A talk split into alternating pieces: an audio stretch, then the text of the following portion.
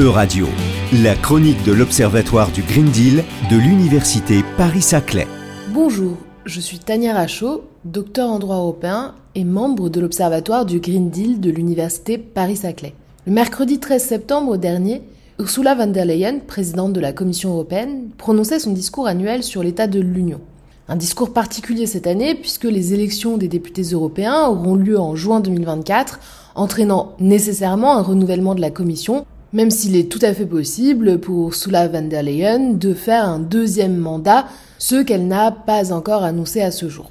Pourtant, ce discours sonnait bien comme un bilan, avec une présentation plutôt positive d'ailleurs, et sur le terrain du Green Deal, la présidente de la Commission a indiqué vouloir poursuivre les discussions. Rappelons que le pacte vert, ou Green Deal donc, a été lancé au début de son mandat, fin 2019, et que son objectif principal est d'atteindre une neutralité carbone en 2050. La présidente de la Commission a donc dit au sujet du Green Deal Quand il est question du pacte vert pour l'Europe, nous gardons le cap, nous restons ambitieux, nous ne dévions pas de notre stratégie de croissance. Et nous aurons toujours à cœur de garantir une transition juste et équitable. Nous continuerons à soutenir l'industrie européenne tout au long de cette transition. Oui, parce que pour l'Union européenne, le Green Deal est aussi pensé comme une boussole de la relance de l'économie et même vu parfois par les industriels comme un obstacle.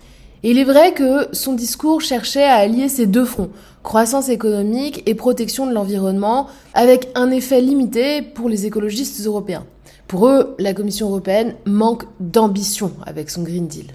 Dans son discours, Mme von der Leyen a aussi annoncé le lancement d'un train de mesures européennes sur l'énergie éolienne, qui mettra l'accent sur les compétences, l'accès au financement et la stabilité des chaînes d'approvisionnement, accélérera davantage l'octroi des permis et améliorera les systèmes d'enchères dans l'ensemble de l'Union européenne. Enfin, le Green Deal affecte aussi les questions de l'alimentation et donc de l'agriculture, notamment avec cette stratégie farm to fork, de la ferme à la fourchette, qui a d'ailleurs été critiquée par une partie des députés européens de droite. Sur ce sujet, von der Leyen a dit dans son discours que nous avons besoin de davantage de dialogue et de moins de polarisation. C'est la raison pour laquelle nous souhaitons engager un dialogue stratégique sur l'avenir de l'agriculture dans l'Union européenne. Elle dit également qu'elle demeure convaincue que l'agriculture et la protection de la nature peuvent aller de pair. Ce qui est notamment évoqué, eh bien, c'est l'exigence de mettre en jachère 4% des terres agricoles, ce qui est d'ailleurs considéré par certains députés de l'aile droite comme une forme de décroissance. Et donc, de façon générale, les écologistes européens ont regretté le manque d'ambition de la chef de l'exécutif européen dans ce discours qui se voulait positif mais qui laisse peu de gens satisfaits s'agissant du bilan et des perspectives du Green Deal.